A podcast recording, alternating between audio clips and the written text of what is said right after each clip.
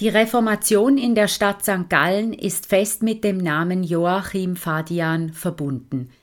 Der Kaufmannssohn studierte an der Universität Wien Medizin und machte Karriere als neulateinischer Dichter und Geograph.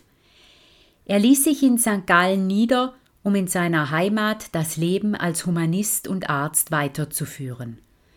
Unter dem Einfluss der Publikationen Luthers lösten glaubensbezogene Studien und Diskussionen die humanistischen Forschungen ab. In der schrittweisen Einführung der Reformation und in den wechselvollen Auseinandersetzungen mit der benediktinischen Fürstabtei spielte Fadian, der zum Bürgermeister aufstieg, eine maßgebliche Rolle. Reformatorisches Gedankengut steckt auch in den innovativen Forschungen zur Kirchen- und Landesgeschichte, die Fadians Nachruhm als Historiker begründeten.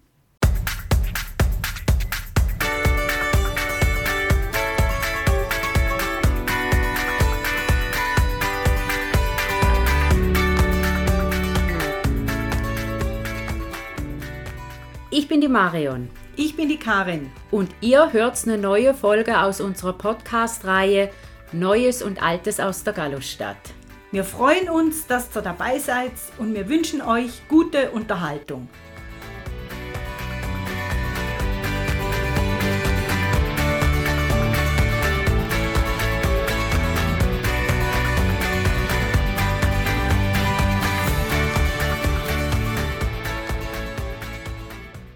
Wann der Fadian zum ersten Mal vom Luther gehört hat, das wissen wir nicht.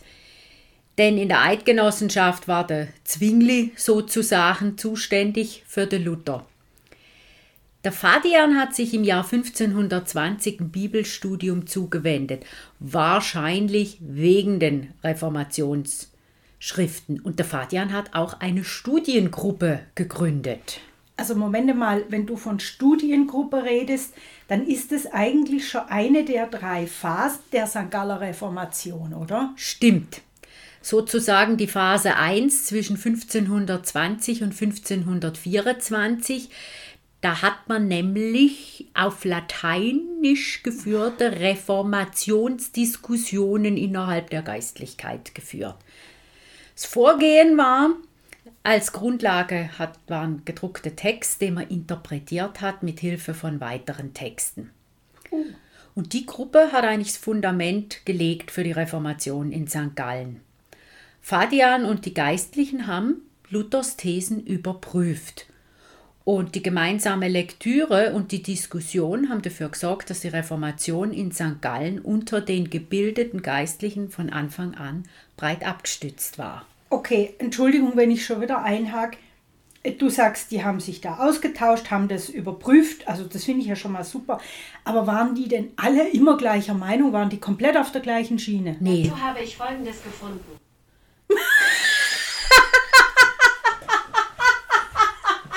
ich frage mich jetzt, ob wir weiterlaufen lassen sollen. Das Weil das ist jetzt interessant, dass ich die Google-Tante hier also, einmischt. Pass mal auf. Ich tue die, die verehrte Hörerschaft ich tu mal ganz schnell hier sämtliche iPads äh, verschwinden lassen. Und ich weiß auch, warum das passiert ist. Keine Drohne, kein Helikopter und oh. keine Kirchenglocken. Und irgendwas muss ja immer reinfunken. Ja, jetzt war es diesmal die Google-Tante. Super. Jetzt check ich nochmal mein Handy hier. Also es darf doch wohl nicht wahr sein. Herrlich. Was hat sie gesagt? Dazu habe ich etwas gefunden, oder was? Ja, schön hat sie was gefunden, weil ich habe ja auch was gefunden. Und zwar, um auf deine Frage zurückzukommen. Nee, die waren nicht alle einer Meinung. Da hat es ganz strenge Luther-Anhänger gegeben. Der Fadian war übrigens in der Gruppe und hat die auch angeführt. Und dann hat es die gemäßigten Anhänger gegeben. Also so ist es da gelaufen. Und ähm, die haben auch dann wirklich ziemlich ja, kämpferisch diskutiert. Das war dann im Jahr 1524 und 25, 1525, ah, genau. Phase 2. Phase 2. Sehr gut. Genau. Der Fadian hat aber im Jahr 1521 bereits eine Stellungnahme zugunsten einer Kirchenreform formuliert. Was hat er kritisiert?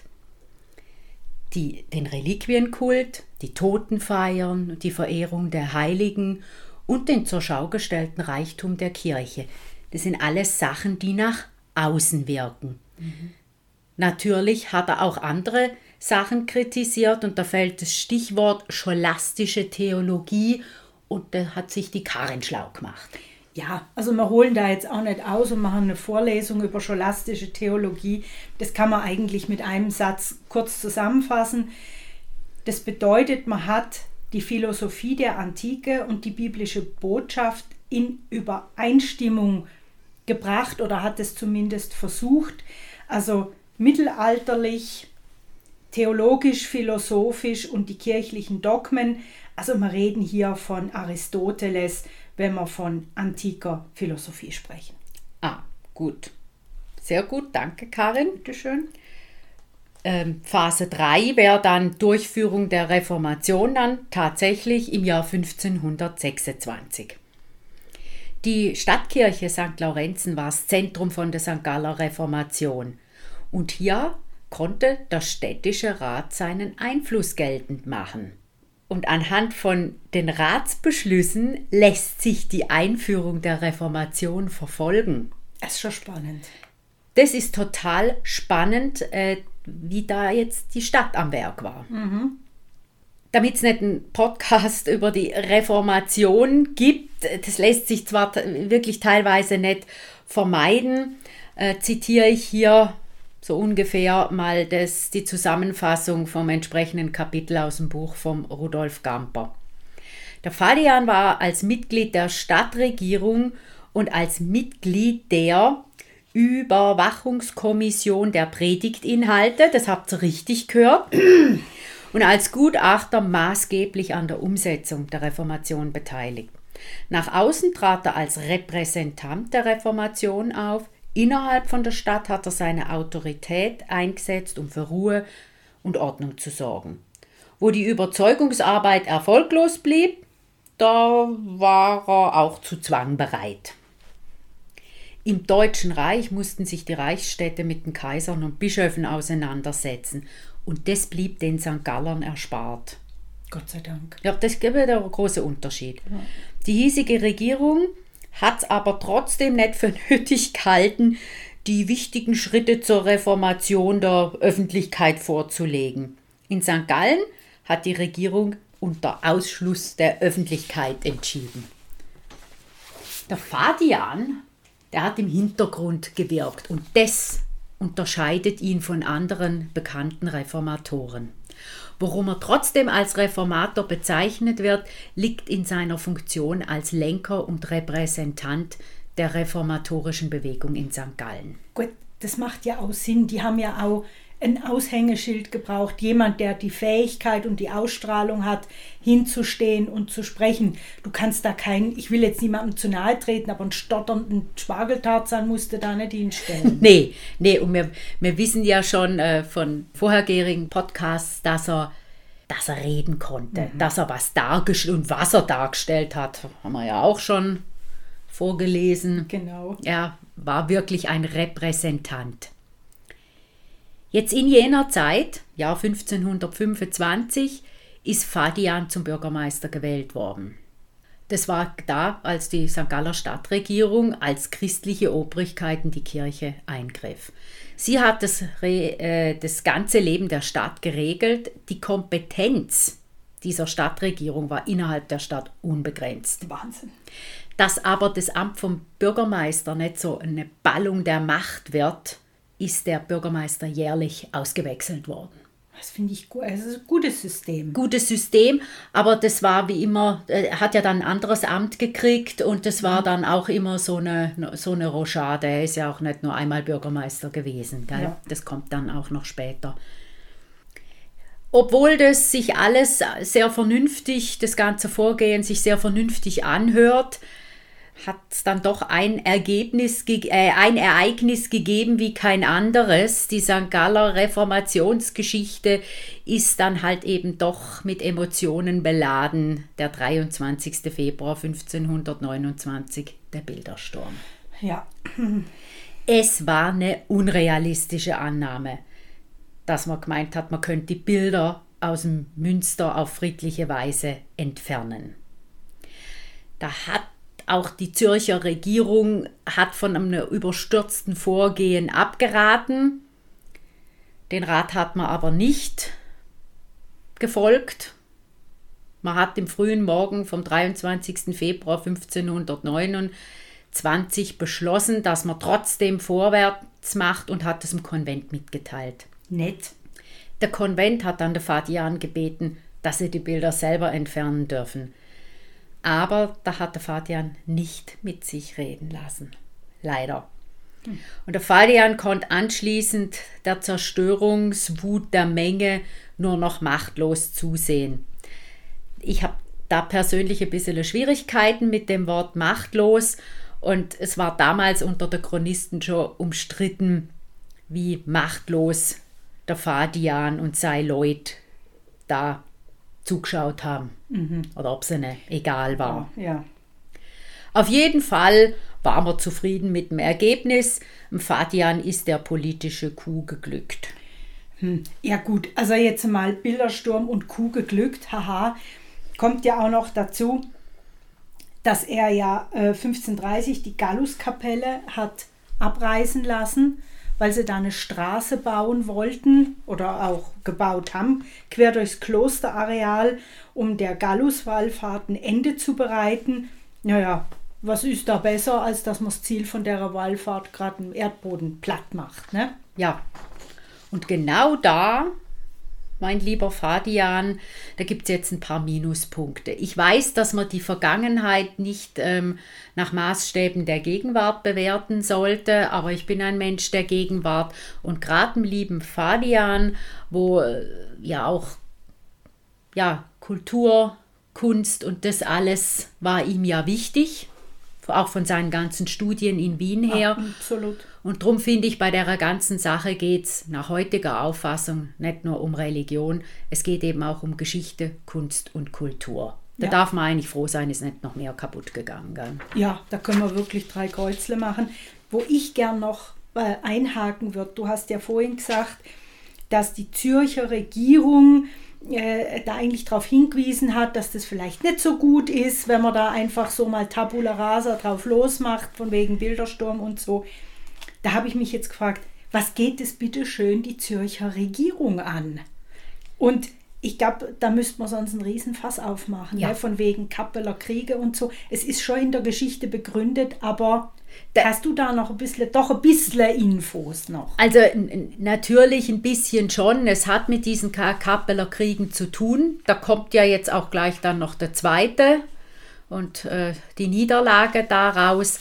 Und wie du sagst, das gäbe nochmal eine ganze Geschichte für sich, ist ja dann auch die Geschichte der Eidgenossenschaft. Und im Jahr 1531 war eben der zweite Kappeler Krieg. Die Stadt St. Gallen hat die, Reform die reformierten Verbündeten unterstützt. Aber nach der Zürcher Niederlage ist eben beschlossen worden, dass der Abt wieder nach St. Gallen zurückkehren kann. Oh. Ist alles nicht, vielleicht nicht ganz so einfach, wer da mit wem was und so beschlossen hat, aber das ist die Quintessenz draus. Okay. Und der liebe Bürgermeister Fadian äh, musste und konnte den Großen Rat dazu überreden, den Forderungen des Fürstabts weitgehend entgegenzukommen. Okay, da macht er wieder ein paar Pluspunkte. Ja, ne? genau. Jetzt das Kapitel wäre natürlich für die Geschichte der Reformation sehr interessant. Da wird auch erklärt, wie es zum Begriff Protestanten kam. Aber eben, wie gesagt, es ist ein Podcast über den Fadian und wir wollen da ein bisschen die Reformation mit reinnehmen, aber es ist nicht ein Podcast über die Reformation. Wichtig für mich jetzt in Bezug auf den Fadian als Person, Karin fängt schon das Lachen an, wir sind ein bisschen gemein, aber er hat einen psychischen Zusammenbruch erlitten wegen den harten Friedensverhandlungen die den Verlierern, und zu denen hat er ja gehört, nach dem Zweiten Kappelerkrieg aufgezwungen wurden. Zitat, schwach und kraftlos, als ob er dem Tode nahe wäre und zeitweise außer sich war. Ja, er hat sich top schnell wieder erholt, weil einer Wiederwahl äh, zum Bürgermeister im kommenden Jahr stand nichts im Wege. Hm? Okay. Gut. Jetzt in seiner zweiten Amtszeit als Bürgermeister, das war ja drei Jahre vorher, da hat er den Bildersturm und die Vertreibung des Benediktinerkonvents geleitet und den Kauf des Klosterareals vorbereitet. Jetzt, so ziemlich genau drei Jahre später, wird er konfrontiert mit der Rückkehr des Fürstabts und des Konvents. Ist ja schon die Ironie der Geschichte, ne? Tja. Jetzt, der Große Rat war sich uneinig, absolut nachvollziehbar und der Fadian hat eine eindrückliche Rede gehalten, der Mann, ich zitiere, staatmännisches, Staat, staatsmännisches Format nicht absprechen kann. Ja, das konnte er ja. Ja, das, das kann er. Ist ein Riesenpluspunkt. Am 29. Februar 1532 wurde dann der Vertrag angenommen und besiegelt. Ja, was? Alles, was aus dem Klosterareal entfernt wurde, hat man zurückbringen müssen. Mhm. Und der Vertrag zählt auch auf, was da zu erwarten gewesen wäre. Altarsteine, Bücher, die Uhr, die Zeitglocke und so weiter. Mhm. Der Vertrag hat auch die Stadt St. Gallen verpflichtet, den Fürstamt Abt als Landesfürst anzuerkennen, das Klosterareal zurückgegeben und eben den bereits erwähnten Ersatz für den angerichteten Schaden zu leisten. Okay, also was, wie heißt es? Nach dem Spiel ist vor dem Spiel. Genau, zurück zum Start. Jo. Das ist im Mensch ärgere dich nicht. Ne? Ja, genau. genau. Das kann einem dort, das kann einem dort passieren.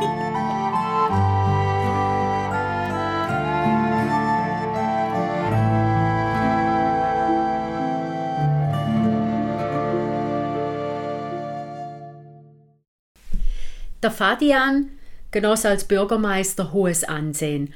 Außerhalb von der Stadt hat er nicht so einen großen Einfluss gehabt weil St. Gallen war als zugewandter Ort an Entscheidungen nicht, beteiligt. Aber über das Netzwerk der Kirchenvorsteher konnte er indirekt vermittelnd wirken, die Kirche stärken, politische Gefahren abwenden und innere Einheit stärken. Seit der Mitte der 1530er Jahren hat er sich mit einem wichtigen Thema beschäftigt, und zwar Begründung und die Rechtfertigung der Reformation aus der geschichtlichen Entwicklung. Und da hat er ein Werk angefangen zu schreiben. In dem Werk teilt das Christentum in vier Zeitalter auf. Ein goldenes, ein silbernes, ein ehernes und ein eisernes. Ich gehe jetzt da nicht weiter auf die einzelnen Zeitalter ein. Gell? Wichtig ist nur zu sagen, dass er nur die beiden ersten Kapitel vollendet hat. Ein weiteres Werk aus dem Frühling 1544 hat er ebenfalls nicht abgeschlossen. Also meine total unfachmännische Meinung dazu, der Fadian war sehr gebildet, hat sich für sehr viel interessiert, hat sich immer wieder neuen Themen zugewandt und hat es aber oftmals nicht geschafft, ein Werk zu vollenden. Finde ich schade. Ja, das ist wirklich schade. Gell? Und im Jahr 1545 hat er dann eines der bekanntesten Werke geschrieben, die kleinere Chronik der Äbte. Anhand von Fadians Hinterlassenschaft kann man seine Entwicklung vom Universalgelehrten zum Reformator und zum Erforscher der Geschichte verfolgen. Der Fadian hat die meisten Briefe aufbewahrt. Es gibt 1750 Briefe, die an ihn adressiert sind. Je nach Empfänger hat der Fadian seine Schrift angepasst. Da haben wir ja auch mit dem Herr Göldi drüber gesprochen. Also eine hoch und gleichgestellte Person, die kriegt eine schwungvolle Kursive und dann hat er noch eine andere Schrift, eine kleine mit Kürzungen, äh, die war dann für seine Freunde bestimmt oder dann für die Martha. Für die Martha. Manchmal hat er sogar einen Entwurf gemacht. Gut, das haben wir als Kinder auch gemacht, wenn wir Opa, Oma, Onkel, Tante geschrieben haben. Ja, das stimmt, das stimmt. Und es war damals auch nicht unüblich, dass man private Briefe an Freunde äh, gesendet hat mit der Bitte, dass, die, dass man die wieder zurückschickt. Okay. Oder auch die Rückforderung von Briefen nach, nach dem Tod vom Empfänger war auch nicht ungewöhnlich. Dann Fadians Bücher wurden von verschiedenen Pfarrern benutzt. War also auch keine reine Privatsache. Der Fadian und der Fürstabt, die hatten ein kleineres Hickhack, was der inhaltliche Wert von jeweiligen Büchern angeht. Der Fadian hat wohl das Alter der Handschriften geschätzt. weniger, weniger der Inhalt. Sauber. Und seine Bibliothek, wie gesagt, spiegelt seinen Werdegang wider. Eine weitere erfolgreiche Publikation war jene über die Geographie. Die Reformation hat nämlich die alte Frage aktualisiert wo denn die geografische Lokalisierung des Paradieses sei. Da haben sich schon viele mittelalterliche Autoren damit beschäftigt. Und der Fadian, der sagt da, was, das gefällt mir. Die Vertreibung aus dem Paradies bezieht sich auf die Lebensweise und nicht auf einen Ortswechsel. Mhm. Gut, ne? Mhm. Als man im Januar 1531 die Pfalz geräumt hat, hat ja der Fadian viele alte Urkunden verwahrt. Damit wurde, wurde er zum Retter des ältesten Urkundenbestandes des Stiftsarchivs.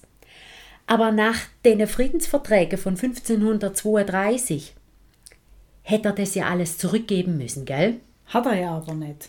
Hat er nicht, was dann zur Folge hatte, dass er bei einem Projekt über die Geschichte des Landes anonym bleiben musste, weil er ja sonst hätte zugestehen müssen, dass er diese frühmittelalterlichen Urkunden nicht zurückgegeben hat. Und im Jahr 1549 hat dann der Fadian sein Vermächtnis an die Stadt vorbereitet. Er hat die, die Bücher ordnen lassen, katalogisieren und dabei ging er sehr systematisch vor. Da erwartet ja auch niemand was anderes. Ne? Nee. Dann feste Einbände, kleine Drucke, die hat er zusammengefasst und dann nach Fachgebieten geordnet. Und in, in seinem Testament wurde die Übertragung der Bücher genau geregelt. Also da waren sogar Anweisungen drin über die Pflege der Bücher. Und der Kreis der Benutzer der Bücher ist auch noch eingeschränkt worden. Also Pfarrer, Lehrer, Magistratspersonen und die Nachkommen vom Vatian nett. Ist ja heute anders, ne? Gott ja, sei Dank. Ja, unser Glück, ne? Genau. Und äh, ich zitiere, unter der Bedingung, dass der Rat dafür Sorge trage, dass die Bücher zum gemeinen Nutzen der Bürgerschaft an einem geeigneten Ort aufgestellt und wohl verwahrt werde. Ja, wir sind die Bürgerschaft, ne? Genau, so aus dem Testament. Und der Fadian starb am 6. April 1551. Jetzt das Vermächtnis Fadians. Er wird in, in der Geschichte damals an erst als erstes als Bürgermeister erwähnt. Bis im 17. Jahrhundert dann auch noch als Arzt und Dichter, eher weniger als Reformator. Das kommt dann erst später. Die Bedeutung Fadians ist unbestritten. Er war doch der erste und lange der einzige Stadtbürger, von dem so viele Werke gedruckt vorliegen.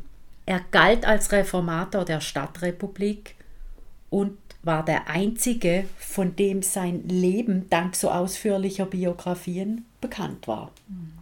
Und hier die, eine gute Erklärung für die einzigartige Stellung vom Fadian, da zitiere ich jetzt mal wörtlich. Er wurde zur Hauptperson der Stadtgeschichte, weil er in der entscheidenden Phase die Stadt, in der sie sich in der Reformation als christliche Gemeinde konstituierte, die Führung sowohl in der theologischen Ausrichtung als auch der politischen Durchsetzung innehatte. Fadians Briefsammlung, dank derer mir ja auch einen Brief anschauen durften. Ja, zum Glück also der Begriff Fadianische Briefsammlung umfasst 4200 Originalbriefe und Briefabschriften und davon sind 2200 aus dem Umfeld von Fadian. Wie sind die in die städtische Bibliothek gekommen? In Teilen und zu verschiedenen Zeiten. Denn teilweise waren ja die Briefe noch im Privatbesitz. Ich denke, das ist ja genau das Gleiche wie bei dem Brief an, die, an seine Frau Martha. Den hatte ja sie. Also genau, hat ja auch der Herr Göldi gesagt. Das genau. muss muss nachher dazugekommen sein. Und dann äh, sind auch einige Briefe mitgenommen worden, so zum Beispiel im Jahr 1605 von einem Melchior Goldast. Äh, Da kommen wir später nochmal dazu. Und die verbleibenden Briefe, die kamen aber bis im Jahr se- 1622 an die Bibliothek. Also eigentlich doch ziemlich schnell, ne? Ja. Ja, bedenkt. Und dann für eine Schenkung, obwohl ich das da nicht ganz verstehe, weil äh, der Rat äh, hat 10 Dukaten zahlen müssen im Jahr 1660 für äh, Briefe. Ist ja dann keine Schenkung mehr. Nein, ist eigentlich keine Schenkung mehr und da ist von der Korrespondenz berühmter Reformatoren die Rede. Und im Mitte vom 20. Jahrhundert kamen die von diesem Goldast mitgenommenen Briefe von Bremen nach St. Gallen zurück. Spannend. Gell? Also in Teilen zu verschiedenen Zeiten, das stimmt wohl wirklich.